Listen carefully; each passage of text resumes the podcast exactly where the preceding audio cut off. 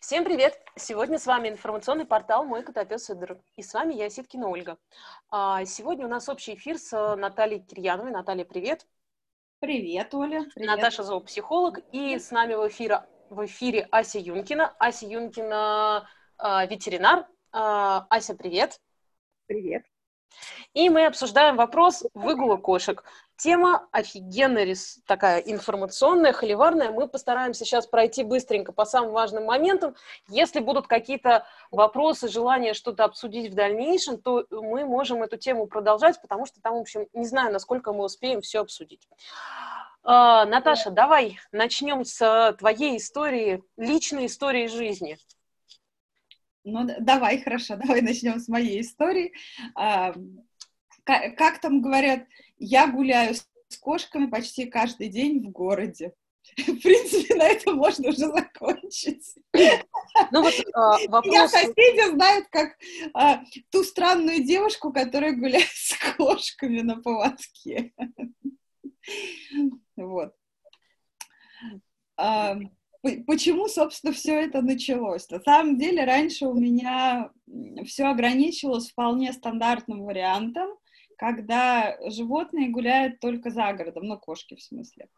То есть, когда мы переезжали за город, а, у них там раздолье было все три месяца, пожалуйста, гуляй, не хочу, никто не контролировал, и вроде все было хорошо. Вот в таком режиме я жила со своими кошками, ну, лет, лет 10-то как минимум. Даже чуть-чуть побольше.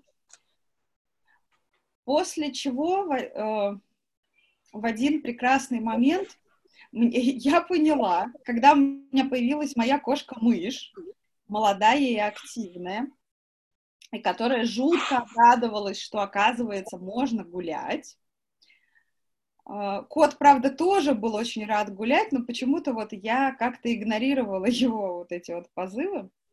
Но вот когда появилась кошка-мышь, я поняла, что надо гулять, и что я не могу привести просто всех в город. И после этого сказать, все, ребята, 9 месяцев, вы все сидите дома и никуда не вылезаете. Я купила, ну, шлейку, собственно, я купила еще раньше поводок, потому что пока еще мы были за городом, я приучала кошку к шлейке, приучала к поводку, и она с нами гуляла до леса, по лесу, то есть мы за городом делали такие достаточно полноценные прогулки, и когда доходили до леса, там я ее отпускала с поводка, и вот мы гуляли с собакой, и она за нами, собственно, точно так же бегала, была жутко рада. В городе мы все это продолжили делать, и в городе я начала, соответственно, точно так же с котом гулять. Я, я их чередую. Один день один, один день другой, потому что, ну, иначе у меня не хватит просто времени и сил ни на что другое, учитывая, что есть еще собака, с которой тоже три раза в день гуляю. А, вот, в принципе, это вкратце история, как, как я дошла до жизни такой. Зачем? Зачем? Я, я, собственно, видела, насколько мои кошки счастливее, когда у них есть возможность выходить на улицу, все банально. Ничего сверхъестественного, то есть я просто видела, что это их естественная потребность. Ну, то есть просто в какой-то момент у тебя э, переключился э, направление внимания, и ты увидела, насколько кошке это необходимо. Да, да, то есть, возможно, тут сыграла роль моя работа зоопсихолога, моя работа с кошками.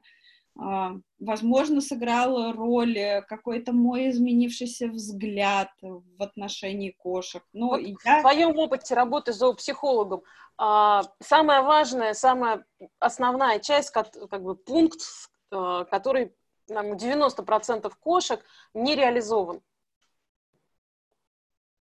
А, где пункт, который у 90% кошек не реализован. Обычно это, конечно, отсутствие прогулок, отсутствие интеллектуальной нагрузки и проблемы с тем, как организована вода у них доступ к воде. Вода. Ну, собственно, это был такой вопрос, чтобы вывести к тому, что а, про, ну, культурологически сложилось, что кош, с кошками не гуляют, но при этом чисто физиологически, интеллектуально они не, не отличаются от собак, и их потребность ничуть не меньше. Абсолютно ничем. И То что основное... Это такая же естественная потребность, как и у всех остальных. Да, огромная нереализуемая потребность, которая выливается в проблемы поведения и ограничения в счастье жизни. Да, совершенно верно. Но... То есть я, я реально вижу, насколько мои животные стали счастливее. Я уж не говорю о многих других эффектах, которые я увидела, но э, вот имеет колоссальное значение то, что у меня животное имеет возможность гулять не только за городом, ну, когда мы летом там находимся, uh-huh. но и в городе они этого не лишены так или иначе. Хотя до этого у меня в городе, в общем, созданы такие, ну, промежуточные условия для прогулки были. У меня есть специальная такая клетка за окном, вольерчик. Ну, то есть здесь, видишь, насколько я понимаю, это как раз э, тот самый недостаток интеллектуальной нагрузки, который все коты страдают, живя в замкнутых стенах, и на улице они это получают. Плюс, конечно, все-таки социальное взаимодействие с окружающим миром, это тоже важно, потому что кошки водятся все-таки везде. Но... Еще и с другими кошками взаимодействовать. Вот, вот я как раз а, с другими кошками. И здесь мы как раз доходим до того, чтобы а, задать такой а, вопрос следующему нашему спикеру. Ася, что, Ася, ты думаешь на тему взаимодействия наших домашних кошек с кошками, которые гуляют на улице? А, а вот тут я начну а, со своих страшилок любимых. А, кто смотрел наши эфиры, знает, что я это обожаю. Дело в том, что э, у кошек, э, даже в отличие от собак, очень много всякой, э, всяких инфекций. И самое страшное, что существует у кошек, это хронические вирусные инфекции. Да? Наверное, риск получить их при выгуле на поводке довольно невелик, потому что Считается, что чтобы заразиться этими инфекциями, это вирусный лейкоз и вирусный иммунодефицит кошек, а, необходимо, необходим тесный социальный контакт, не просто понюхаться, а, не просто пройти мимо, не просто пройти по одному и тому же месту, а, а существует, ну, то есть необходимость должна быть либо взаимного груминга, чтобы они друг друга вылизывали, там, как-то э, они могут есть и, или пить из одной миски, а, и, соответственно, основной источник заражения – это драки. То есть это то взаимодействие, которое у кошек часто происходит, когда они находятся на самовыгуле. Сказать, что я против самовыгула, я все-таки считаю, что если животное живет за городом, а, то ограничивать его внутри дома – это жестоко. Если мы можем его а, защитить каким-либо образом, мы должны это сделать. А, соответственно, от острых вирусных инфекций, наверное, уже все знают, что мы вакцинируем кошек. А, и стандартный набор – это а, вирус панлейкопении, кальцивероза и ринотрахеита. А, дальше у нас идет а, опция хламидиоза.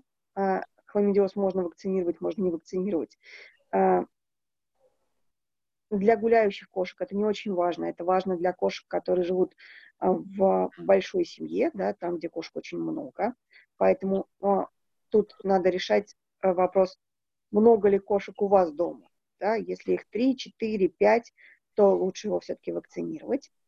А вот дальше для гуляющих кошек очень важно, если они гуляют самостоятельно, привиться от того, чего возможно. Сейчас есть эффективные вакцины от вирусного лейкоза кошек. А, эта вакцина реально работает. А, идеально сначала проверить кошку на наличие этой инфекции, потом прививать. Но даже если кошка заражена, эта вакцина не ухудшит ее состояние. А, а можно спросить, а зачем проверять тогда? Потому что если кошка уже заражена, эта вакцина ее ни от чего не защитит. Она стоит достаточно дорого, и тратить на это деньги бесполезно, если кошка больна. А, то есть, то есть э, вакцина будет просто бессмысленна. Она будет бессмысленна, да. А так как ее надо вакцинировать э, первый раз дважды, а дальше раз в год, э, как и остальные вакцинации, э, то тратить на это деньги, то есть сама вакцина в закупке стоит там порядка 600-800 э, рублей. Вакцинация в клинике, соответственно, от нее одной будет стоить полторы-две тысячи.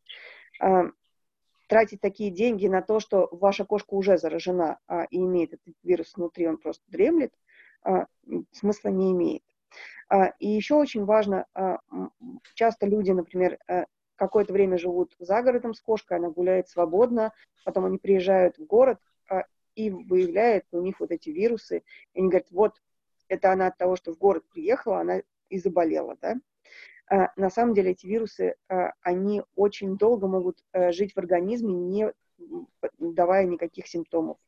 Это приблизительно как а, человеческий иммунодефицит, который спит, а, или гепатит С, да, мы можем заразиться давным-давно и не знать, что заразились. И только через какое-то время появятся симптомы. У кошек это обычно 6-8 лет. То есть, если, например, взрослая кошка заразилась, то не факт, что она доживет до такого возраста, чтобы это все проявилось. А, опасно это, опять же, для котят. А, поэтому, если у нас а, самовыгул бесконтрольный, то лучше вакцинировать от вирусного лейкоза а, наравне с остальными вакцинами. А, мы можем вакцинироваться с вакциной а, этой же фирмы одновременно. Прям вот мы вакцинируемся от острых вирусных инфекций, от нашего любимого бешенства, да, кто смотрел эфир про бешенство, знает, что если мы гуляем на улице, мы э, рискуем его получить, даже если кошка на поводке, потому что если на нее набросится какое-то неадекватное животное, а, а вы потом будете думать, было ли оно бешеное или нет, ну, вещь неприятная, да, лучше, чтобы ваша кошка была от этого защищена, и главное, вы были защищены потом от бешенства, а, чтобы это не случилось с вашей кошкой, вам с ней жить. И, соответственно, есть еще вакцина от иммунодефицита. Она длительное время была под сомнением, работает ли она или нет. Сейчас есть данные, что она работает. Пока что она не э, зарегистрирована официально в России. Ее можно купить в Европе, можно так вакцинироваться. И это будет круто, когда она у нас появится. Мы сможем практически от всего наших любимых кошек защитить.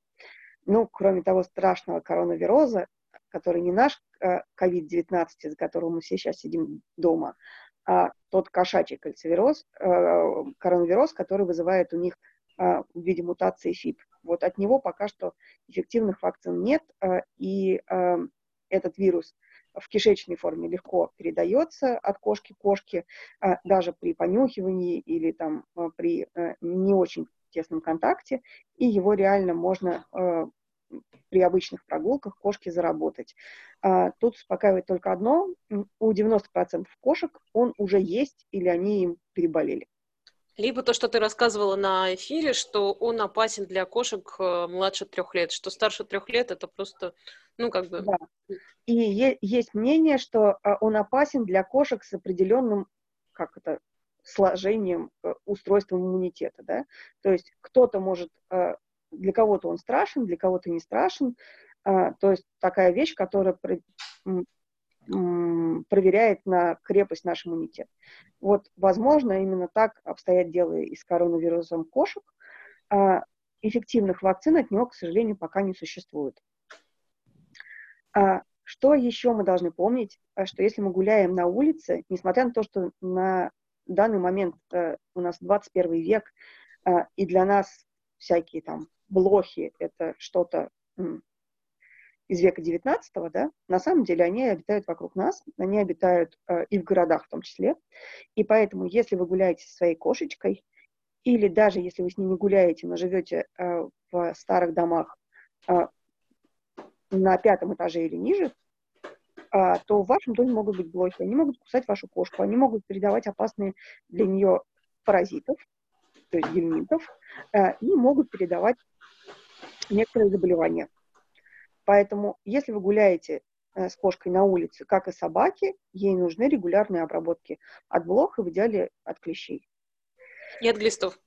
А, и регулярные обработки от глистов раз в три месяца, э, потому что а, они могут спокойно походить по земле. А, как следует отмыть стерильно лапу практически невозможно. То, что вы ее отмываете, кошка потом еще перепроверит 10 раз. Она ее помоет э, и соберет все, что там есть, себе в рот. Соответственно, может заразиться глистами. А если мы не соблюдаем правила гигиены, а, мы их целуем, а, мы даем им там есть наших тарелок и так далее, мы можем тоже этим заразиться. При, обычно при соблюдении стандартных правил гигиены мы не заражаемся глистами. Но лучше не рисковать. Во-первых, ваша кошка от глистов не станет здоровее, да, ей лучше э, будет от них избавиться как можно быстрее.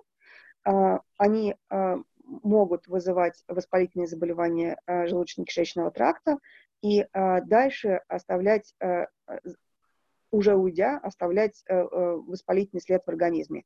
У кошек, в принципе, все, все воспаление, оно очень легко заводится и очень трудно уходит.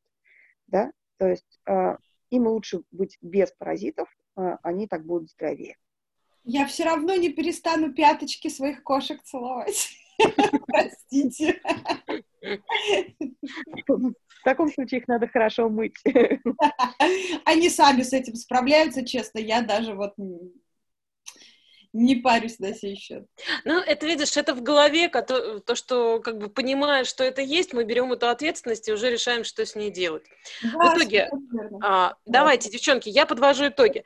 А, прогулка для кошки, а, если кошка юная, то имеет смысл начинать для ее полноценной физической, интеллектуальной жизни. Если кошка взрослая, то с этим надо быть аккуратно, потому что недостаток социализации может привести к серьезным психологическим травмам, и не факт, что ваша кошка сможет адаптироваться к прогулке в городе.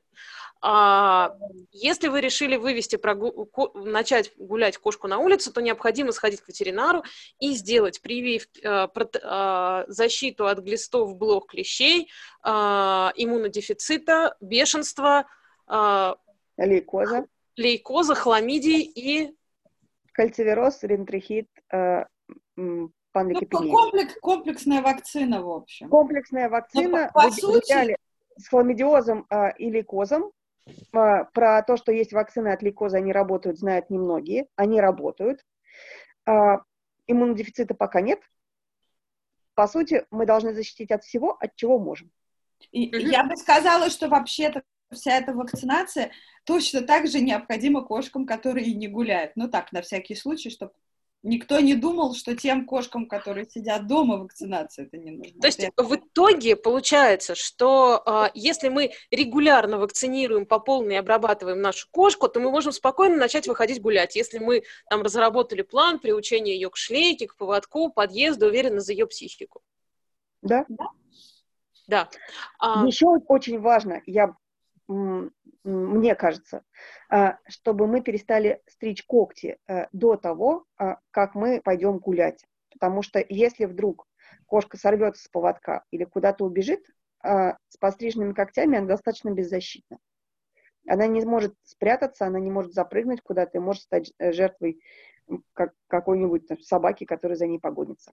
Ну, кого угодно, собственно. Да, а я, я вот, кстати, как только начала, ну, собственно, раньше я летом им не подстригала, да, когда они жили за городом, но когда мы стали гулять в городе, то я перестала им подстригать когти вообще.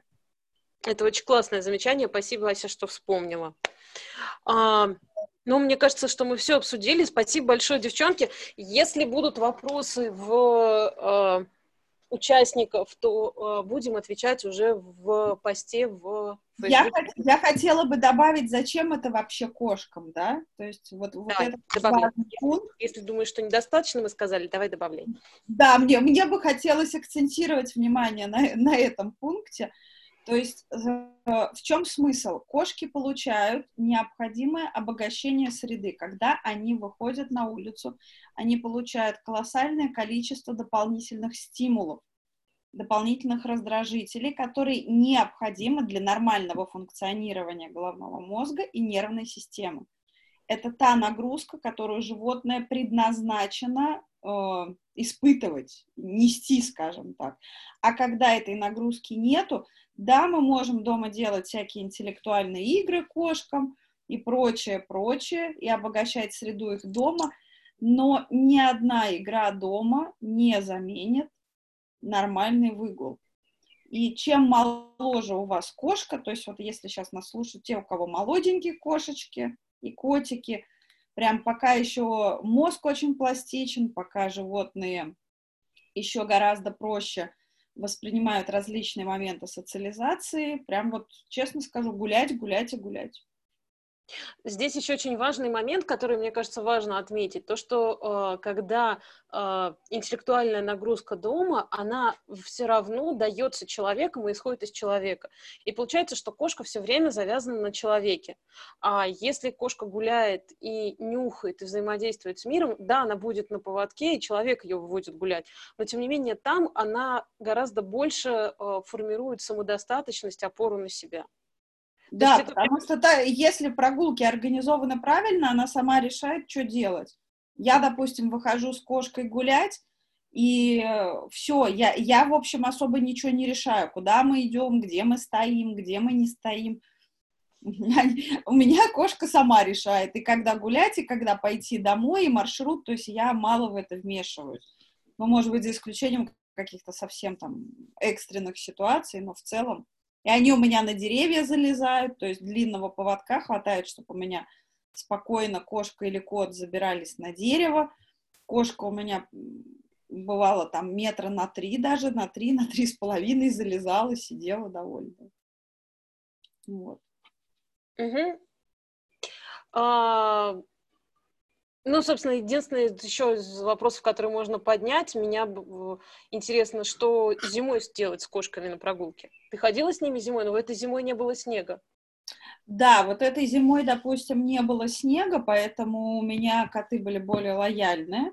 И то, когда совсем была погода не очень, ну, то есть вот там не очень сухо, они, а, я скажу так, они очень привередливы к сухой земле их не столько холод, допустим, пугал, то есть у меня коты гуляли при минус пяти, я не использую никаких одежек там для них, ничего.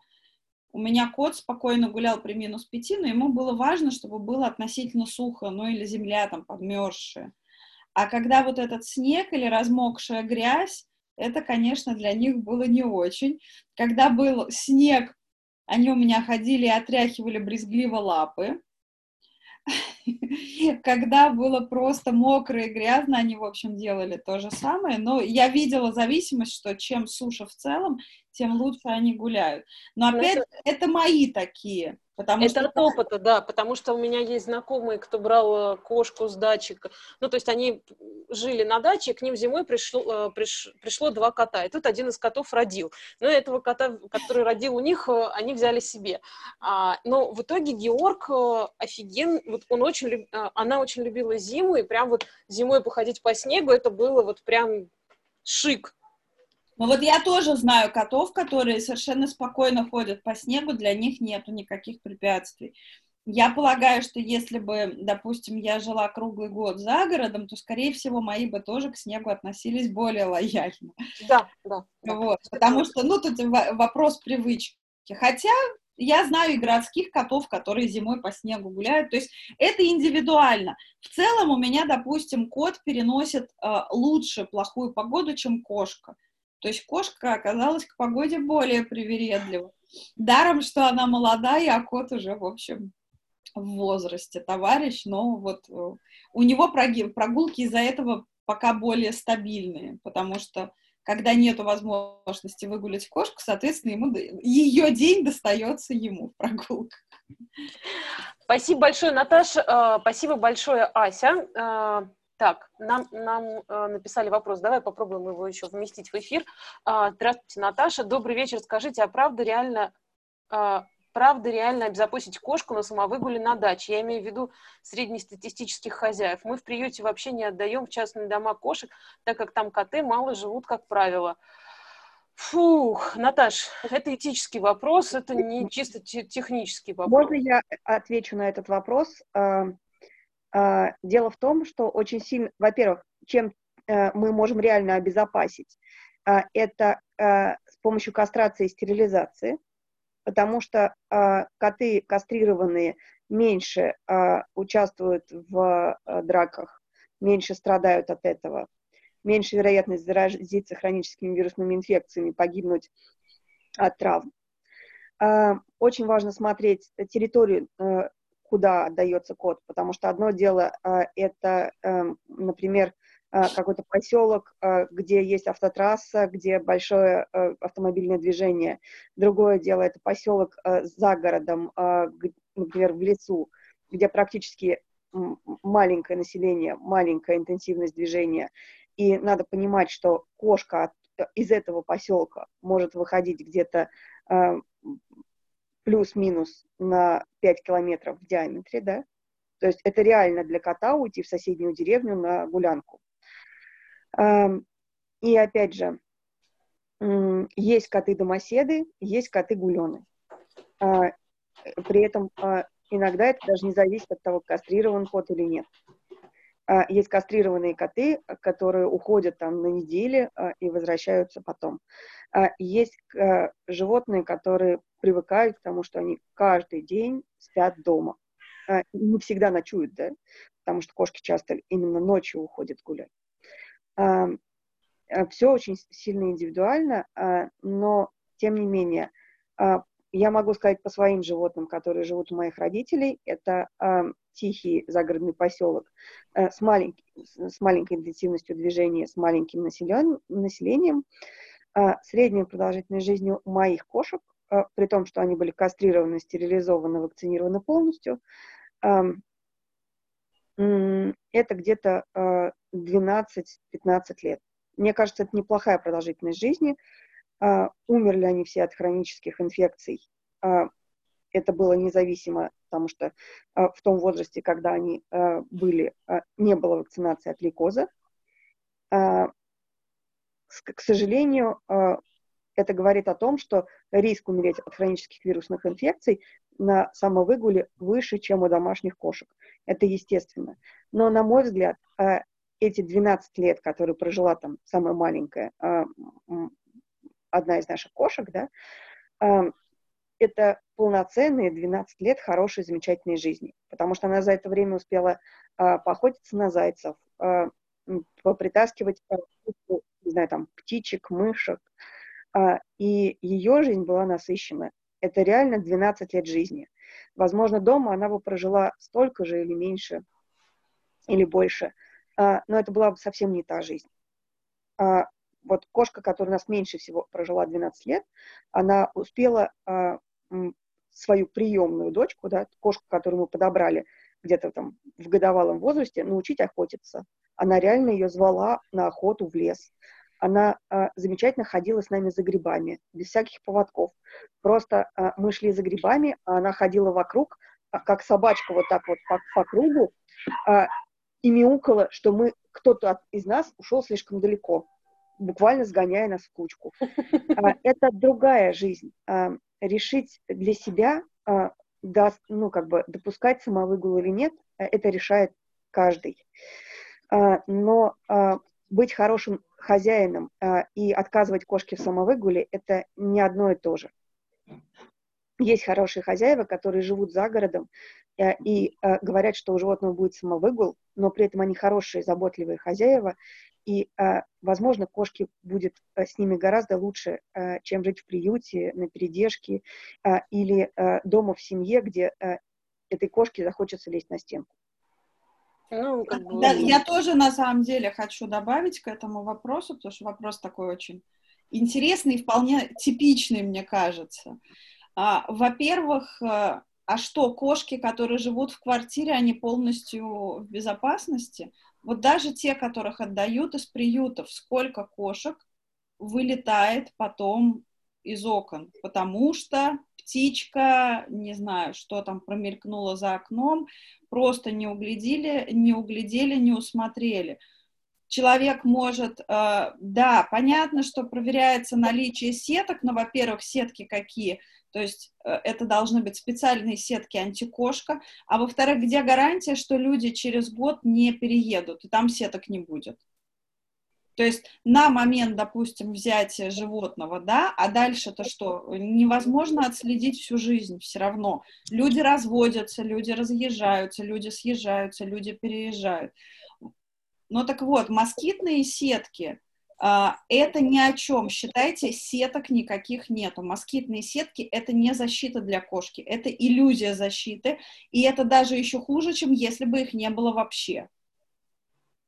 Потому что для того, чтобы у кошки была дома безопасность, если мы говорим про городскую квартиру и про этажи с э, третьего, да, и выше, потому что, ну, со второго все же еще не, не опасно, с третьего уже, да. Вот, да, не москитные э, требуются, но я к тому, что все равно у людей э, речь идет, э, все равно жизнь меняется. Это первый момент. Второй момент. Я как э, владелец котов на самовыгуле, я не вижу чего-то мега опасного в этом смысле. То есть, допустим, дома могут быть с заборами, со сплошными заборами, и когда этот забор, допустим, там из профнастила, да, такой вот металлический, обычно кошки через него даже не перелезают. То есть бывают глухие заборы, через которые кошки, ну, в общем, чисто физически даже достаточно... Ну, а сколько котов там оживилось, они чувствуют, что про них говорят-то. У всех в кадре появились. Вот, то есть есть заборы, через которые кошки особо вообще не перелезают. Потом второй момент, как Ася правильно сказала, а где находятся эти дома? Там около дома оживленная трасса, где действительно, если животное окажется на улице, риск смерти очень велик. Или это гораздо более тихие поселки, садоводство и так далее. Поэтому я считаю, что нужно смотреть по ситуации, то есть а, не может быть отказа в пристройстве животного только потому, что его его потенциальные владельцы живут за городом. Я бы, наоборот, была рада и рассматривала бы в первую очередь таких, потому что это означает, что у животного могла бы быть потенциально более благополучная жизнь. Точно так же у меня был опыт, когда я брала одну из своих кошек, ее пристраивали абсолютно строго в семью без собак. И я признаюсь, я скрыла, что у меня вообще дома на тот момент э, были собаки, но при этом у меня кошка прекрасно адаптировалась через некоторое время, и она у меня прожила долгую и счастливую жизнь. Поэтому вот мне кажется, когда в пристройстве есть меньше таких вот каких-то штампов, тем будет проще. Понятно, что есть желание обезопасить хоть как-то, потому что не хочется, чтобы животное попало из одной плохой ситуации в другую плохую ситуацию. Но однозначно вот э, игнорировать людей, которые хотели бы кошечку и живут при этом за городом, мне кажется. Не, ну, Наташа, здесь все-таки другой был вопрос, здесь именно про обезопасить, э, ну, как э, немножко в другую сторону уже ушли. Не, ну как, тут, э, там вопрос был в том, что не отдают в частные дома кошек именно потому, что речь про безопасность. Вот, да, понятно, что не хочется рисковать, но на самом деле э, можем ли мы избавиться на 100% от любого риска? Наверное, нет. То есть я, я бы считала, что обезопасить это значит вот я сейчас как зоопсихолог скажу в данном случае исключительно, не просто как владелец кошек. Обезопасить это значит поработать над а, уровнем стресса у животного, в первую очередь, чтобы, э, чтобы кошка стала спокойнее. Когда кошка более спокойна, более уравновешена, у нее более адекватные реакции, и тогда будет меньше бездумной активности на уровне куда-то взять, ускакать. Или если что-то испугало, то а, не бежать за километр от дома и потом там прятаться три дня и, и пытаются найти, а забежать на соседнее дерево, пересидеть и слезть через пять минут. То есть вот это я в том числе э, отнесла бы к мерам безопасности. То есть чем больше мы работаем над э, снижением стресса у животного, а у кошек этот стресс есть, несомненно, всегда после передержек и приютов, к сожалению. невозможно, чтобы его не было. Вот очень важно поработать над этим, и тогда животное будет более спокойно, более адекватно в своих реакциях, и значит будет меньше подвергать себя риску. Вот. Спасибо большое, Наташ.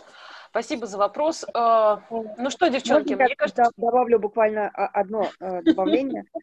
Если кошка на самовыгуле, еще о чем стоит подумать куратору, о чипировании.